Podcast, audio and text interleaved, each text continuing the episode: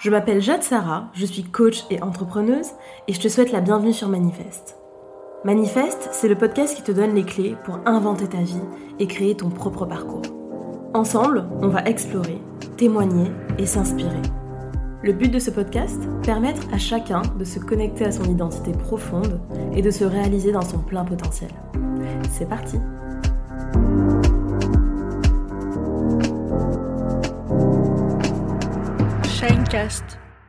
Hello à tous, je suis très heureuse de vous retrouver dans ce nouvel épisode de Manifeste.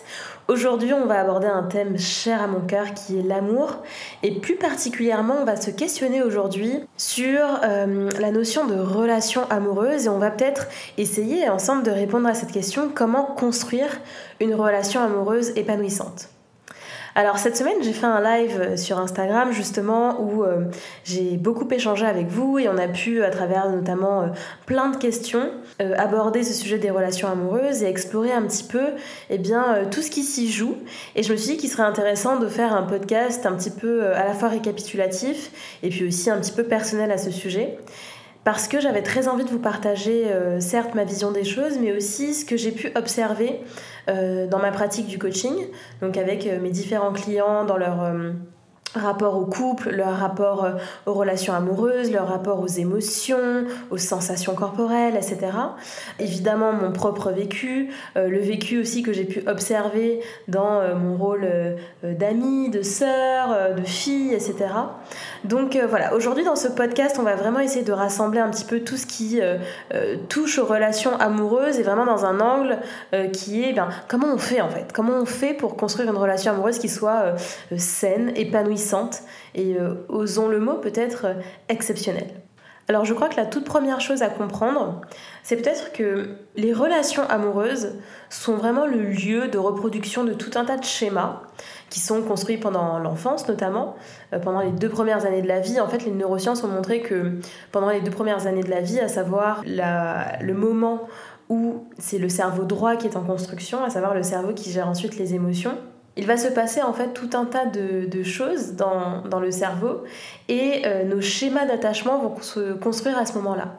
Et ils vont se construire notamment par rapport à notre lien de sécurité, notre lien d'attachement à nos parents. On va construire justement des schémas qui vont être soit euh, sécures, soit insécures. Et dans euh, les schémas d'attachement insécurisants, il y a donc les anxieux, et les évitants.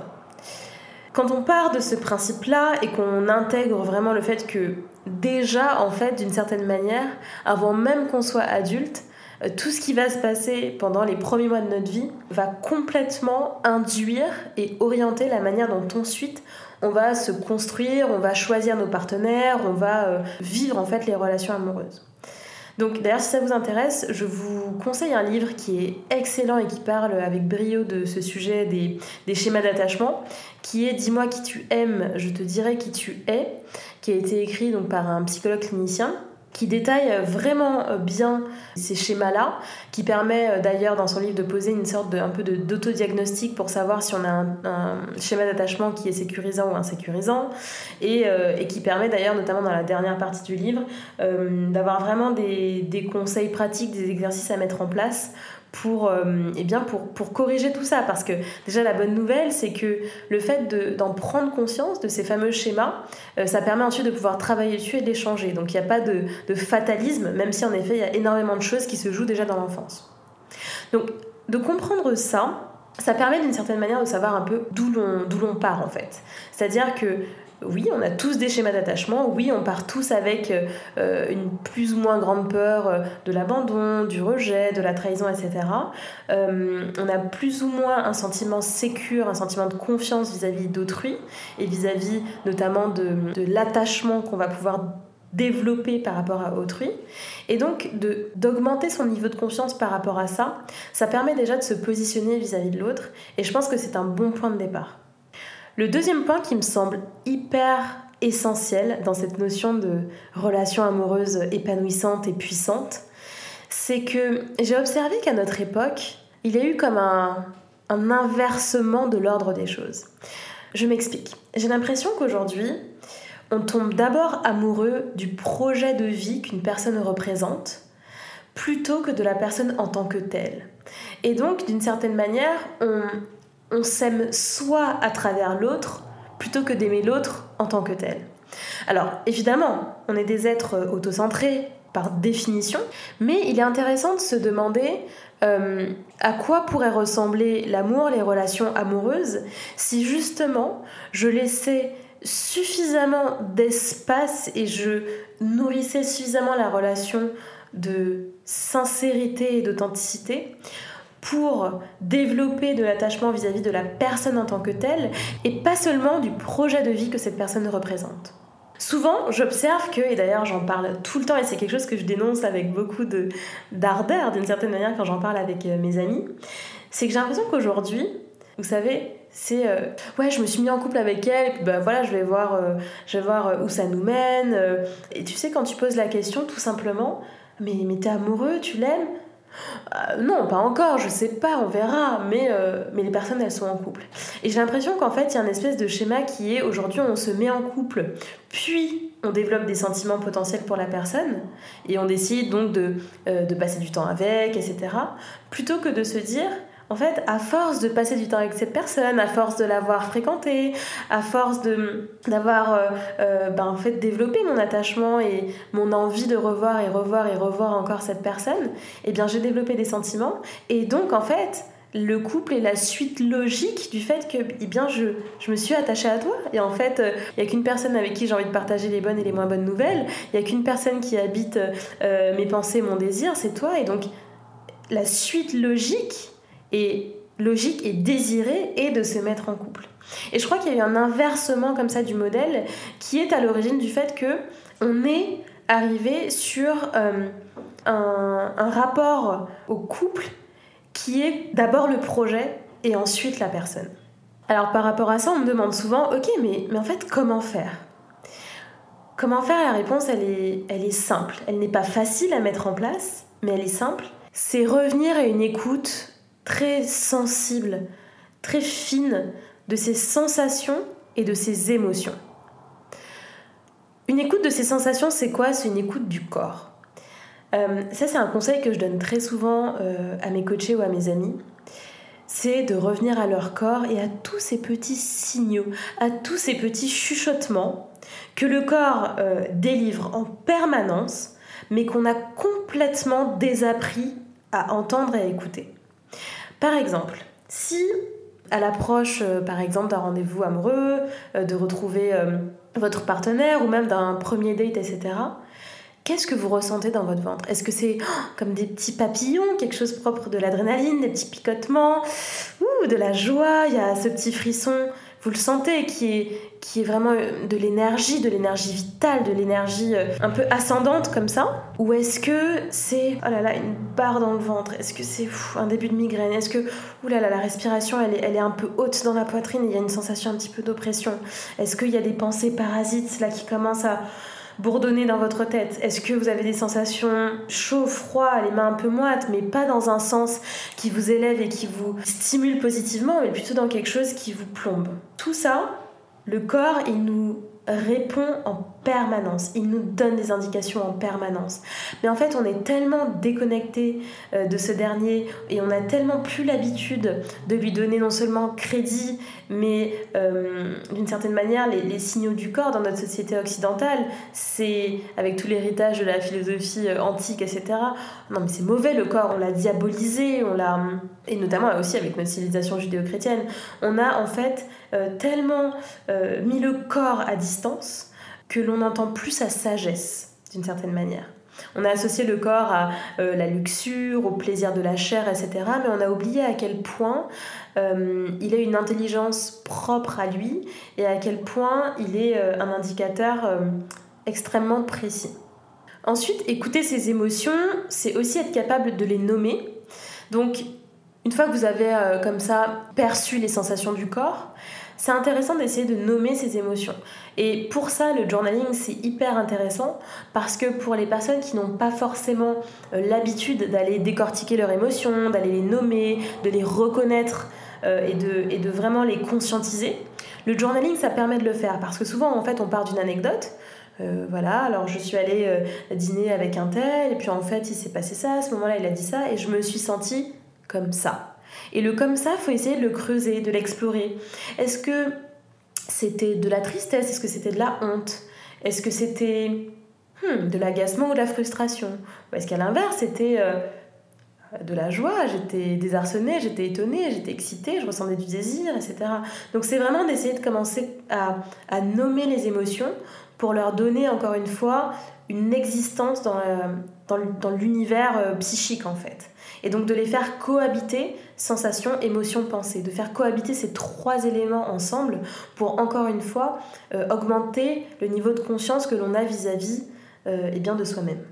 Et à ce propos, euh, si je reviens sur la problématique du fait de tomber amoureux d'un projet de vie, projet de couple, de ce que cette personne représente plutôt que ce qu'elle est, je crois qu'il y a un vrai point d'attention à avoir qui est que aujourd'hui le couple est tellement devenu un lieu de représentation sociale, un outil de communication, avec vous savez toutes ces notions sur les réseaux sociaux notamment de couple goals, de power couple, de euh, je veux que mon, partenaire ce soit à la fois mon ami, mon amant, mon business partner, euh, euh, mon sauveur, mon rock, mais aussi mon thérapeute, etc., etc. Que je crois que ça biaise énormément, notamment les premiers instants de la, de la relation parce qu'en fait, ça oriente totalement la perception que l'on aura de quelqu'un. Et donc, d'une certaine manière, on habite complètement le futur, on est complètement dans le futur et on se, on se déconnecte du moment présent, mais de manière trop importante, parce que je ne suis pas de ceux qui défendent la, la, comment dire, la philosophie du moment présent de manière absolue. Je pense que non, non, il faut être complètement capable de se projeter, mais euh, d'habiter de manière trop trop importante le futur, de manière déséquilibrée, ça nous fait oublier qu'avant tout, une relation amoureuse, c'est une construction à deux qui nécessite une part d'aléatoire, qui nécessite une part d'inconnu, qui nécessite une part de, de devenir à imaginer et à inventer ensemble. Donc qui n'existe pas de fait au départ. Parce qu'en fait, on va, va s'influencer mutuellement, on va euh, imprégner la relation de nos deux identités. Et je crois que prendre conscience de ça, euh, ça change vraiment toute la dynamique. Le troisième point qui me semble très important de souligner dans ce vaste sujet des relations amoureuses, et notamment cette problématique précise de ok, comment je fais pour construire une relation amoureuse épanouissante, c'est de bien saisir qu'on n'a pas forcément les mêmes attentes ni les mêmes besoins selon le, niveau de lien amoureux. Qu'est-ce que je mets derrière le niveau de lien amoureux? Pour moi, il y a quatre niveaux de lien amoureux qui induisent de fait des attentes différentes. Il y a d'abord le sentiment amoureux. Vous savez, c'est l'omniprésence de la personne dans les pensées, c'est les papillons dans le ventre, c'est les émotions qui, qui suivent la première rencontre, c'est... Vous savez, c'est vraiment ce truc de je tombe amoureux. C'est cette, cette surprise, c'est cet inattendu qui nous a complètement conquis et qui, et qui nous dépossède d'ailleurs de notre raison petit à petit. Et c'est tout ce qu'il y a de beau dans le sentiment amoureux. C'est vraiment le cœur a ses raisons que la raison ignore. Et euh, je l'habite pleinement cet état. Deuxième niveau, ça va être la relation amoureuse. C'est-à-dire que, alors oui, je suis habitée de ce sentiment amoureux et en fait, parce que je choisis de le prolonger, parce que j'ai le désir de le faire vivre dans une certaine continuité avec, euh, eh bien, dans la somme des présents, j'entre en relation amoureuse et je commence à être dans la construction, en tout cas dans le partage dans la prise en considération de cette altérité dans ma vie. Donc là, si on devait euh, faire comme ça une métaphore, on commence un petit peu à, à mixer les deux mondes. On commence à, à faire se rejoindre les deux trajectoires de vie qui jusqu'alors sont des trajectoires parallèles, individuelles. Et donc là, petit à petit, elles commencent à, à converger. Troisième niveau, c'est le couple qui, selon moi, déjà est un petit peu différent parce qu'il y a la dimension dans le couple de euh, construction sociétale. Il y a une projection beaucoup plus importante. Il y a euh, euh, des projets à deux. C'est un peu, vous savez, la naissance du, du nous. Nous, on aime bien partir en vacances là-bas, on habite là, etc. C'est vraiment, déjà, même souvent, on l'observe dans le langage, il y a un pas de plus par rapport à la simple fréquentation amoureuse, si je puis dire. Et puis quatrième niveau ensuite, euh, eh bien c'est le mariage, si on, on, y croit, si on a envie, mais en tout cas c'est un engagement qui est supplémentaire, qui est euh, sociétal, religieux, symbolique. Alors il y a tout à fait des mariages laïques aussi, mais ce que je veux dire c'est que euh, déjà on entre dans un engagement avec des vœux, etc., où il y a une, une projection d'un point de vue de temporalité qui est à l'échelle de la vie. il y a des engagements juridiques, etc., etc. Donc là pour moi on à un quatrième niveau qui par essence, euh, vous me voyez arriver, euh, induit des attentes et des besoins qui sont encore d'une autre dimension. Et pour moi, il est très important d'avoir euh, vraiment conscience de où on en est dans la relation et en fonction de où on en est dans la relation, un, quelles sont les attentes, deux, quels sont les niveaux d'engagement et d'être bien sûr qu'on est en fait qu'on est raccord par rapport à ça l'un et l'autre. Et justement par rapport à ces différentes attentes, je crois qu'il hum, y a quelque chose aussi à, déconstruire par rapport à, à notre époque hein, et à la manière dont les relations amoureuses aujourd'hui sont vécues, qui est qu'on a tendance à attendre vraiment des, surhumains. Et je vous en parle avec d'autant plus de, liberté et aussi de compassion pour, euh, pour moi-même, dans le sens où j'ai énormément été, et je le suis euh, sûrement encore euh, beaucoup, dans la recherche en fait d'un partenaire qui est d'une certaine manière surhumain, qui doit, euh, qui doit euh, satisfaire tout un tas de critères, tout un tas de, standards que l'on souhaite pour soi, et c'est parfaitement normal, mais qui nous empêche parfois d'accepter l'autre dans ce qu'il est, il ou elle, est en mesure de nous apporter. Et je crois qu'il faut essayer d'avoir une, une réelle lucidité sur ce que euh, le ou la partenaire est en mesure d'apporter avec lucidité et sans pour autant trahir euh, nos propres attentes ou notre vision d'une relation amoureuse qui est grandiose, épanouissante, etc.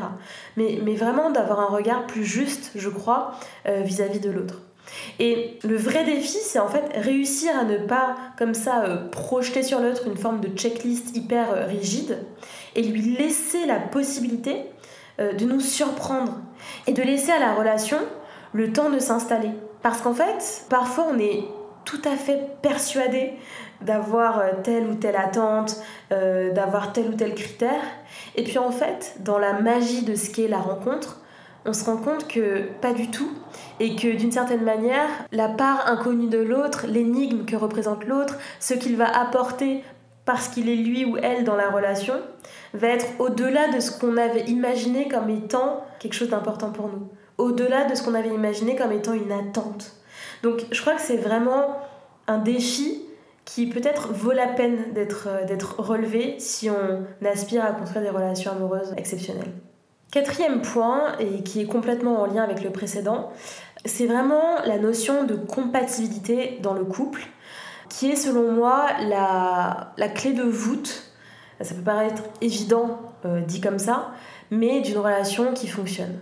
Parfois j'ai l'impression que parce que justement on n'a pas cette notion de compatibilité bien en tête, euh, bien euh, visible comme ça dans notre psyché, on s'élance parfois dans des relations alors même que si on avait peut-être euh, questionné et exploré cette notion de compatibilité, on aurait pu se faire l'économie parfois de certaines souffrances ou de certains virages qui n'auraient pas forcément été nécessaires, bien que, vous le savez, hein, euh, les échecs, y compris amoureux, sont toujours des leçons et sont toujours des, des, moments de vie bah voilà, qui nous nourrissent et qui, et qui font de notre vie ce qu'elle est. Mais je crois que c'est important quand même de, de l'avoir bien en tête. Sur cette notion de couple, justement, et de construction à deux, je crois que le point le plus important, c'est vraiment d'avoir un socle de valeurs communes et de visions du couple compatibles. Donc j'y reviens à cette notion de compatibilité, c'est-à-dire à partir de quoi vont négocier les fameux euh, non négociables, les fameux points très importants, les principes fondateurs de la relation. Et c'est ce que je disais en fait, d'avoir des attentes, et d'avoir des non négociables, d'avoir même une idée de ce à quoi ressemblerait une relation qui est vraiment digne d'être vécue, qui est souhaitable et qu'on, osons le terme, qu'on rêve de vivre, c'est parfaitement normal et je ne condamne pas du tout cette approche. Mais je crois qu'elle ne doit pas pour autant exclure une vraie disponibilité à la rencontre, à l'imprévu, parce que selon moi tout se joue là. Donc c'est une, un espèce d'équilibre en fait à trouver entre certes vis-à-vis de l'autre, je vais vraiment m'assurer par le dialogue, la communication, la capacité à me montrer vrai et vulnérable mes, mes valeurs, mes croyances et ma vision du couple. Et pour autant, je vais chercher à vraiment cultiver une disponibilité mentale, morale, environnementale qui puisse permettre à l'autre euh, de rentrer dans ma vie, qui puisse permettre à l'autre de se dévoiler, d'incarner sa différence et d'agrémenter la relation de tout ce que moi je n'avais pas forcément prévu ou anticipé. Et c'est vrai qu'on a tendance à avoir des attentes qui sont tellement précises et figées surtout qu'on exclut sans forcément s'en rendre compte la possibilité d'une vraie rencontre qui euh, déjoue nos pronostics, qui nous surprend et qui fait que justement, pour en revenir au champ lexical que j'évoquais tout à l'heure, au fait de tomber amoureux, au fait de se laisser cueillir, happer, emporter par la vague de l'amour. D'ailleurs, à ce propos, il y a un livre que j'aime beaucoup et que je, je, vous conseille vivement, qui est La rencontre de Charles Pépin, qui euh, parle avec brio de cette notion de justement de rencontre, d'imprévu, le petit je ne sais quoi qui fait euh, le sel des relations amoureuses. Il est vraiment très bien écrit, très facile à lire. Je vous le conseille euh, vivement. Pour continuer sur cette notion de compatibilité dans le couple, il y a une notion qui est intéressante à explorer, c'est aussi euh, celle des cinq langages de l'amour. Je ne sais pas si vous connaissez, donc c'est un livre initialement qui explore justement la manière dont on est capable d'aimer et la manière également dont on a envie d'être aimé. Le livre identifie donc cinq euh, langages de l'amour qui sont les paroles valorisantes, les moments de qualité, les services rendus, euh, les cadeaux et le contact physique. Et en fait, euh, donc il y a un test en ligne, etc. Et en fait, l'idée, c'est vraiment de pouvoir identifier la manière, un, dont on a envie et besoin d'être aimé, CF, les fameux schémas d'attachement, et aussi la manière dont on est capable d'aimer. Et donc, sur la notion de compatibilité, justement, ça demande énormément de communication, mais aussi et surtout de très bien se connaître et d'accepter de se dévoiler à l'autre en étant capable en fait d'exprimer la manière dont moi j'ai envie, besoin d'être aimé, c'est ça et ça. Et la manière dont moi je suis capable d'aimer, c'est ça et ça. Ce qui n'empêche pas, encore une fois, je le, je le souligne, d'évoluer avec le temps, d'évoluer au contact de l'autre et de, et de, se dépasser. On n'est pas là comme ça figé dans une identité, euh, euh, incapable de faire des efforts, d'évoluer, de changer. Mais par contre, il est quand même très important, encore une fois, de savoir d'où l'on part et, et, de pouvoir se regarder avec, eh bien avec, encore une fois, avec sincérité, avec lucidité et, et être capable de le, de le dévoiler à l'autre. Si on est dans une démarche de, de construire une relation qui, qui est durable, euh, autant se montrer euh, tel que l'on est, sans artifice, avec le plus euh, de vulnérabilité possible, si on a le souhait de construire une relation qui est durable. En revanche, le vrai point d'attention que j'ai par rapport à eh ces différentes théories comme ça, c'est qu'il y a un vrai danger de développer des relations qui soient transactionnelles. Et ça, moi, ça me pose particulièrement problème. Je me souviens notamment d'un réel Instagram que j'avais vu il y a quelques semaines qui m'avait fait un petit peu bondir. Alors évidemment, c'était humoristique, mais je pense qu'on est en train de normaliser quelque chose qui est un petit peu dangereux. Je m'explique.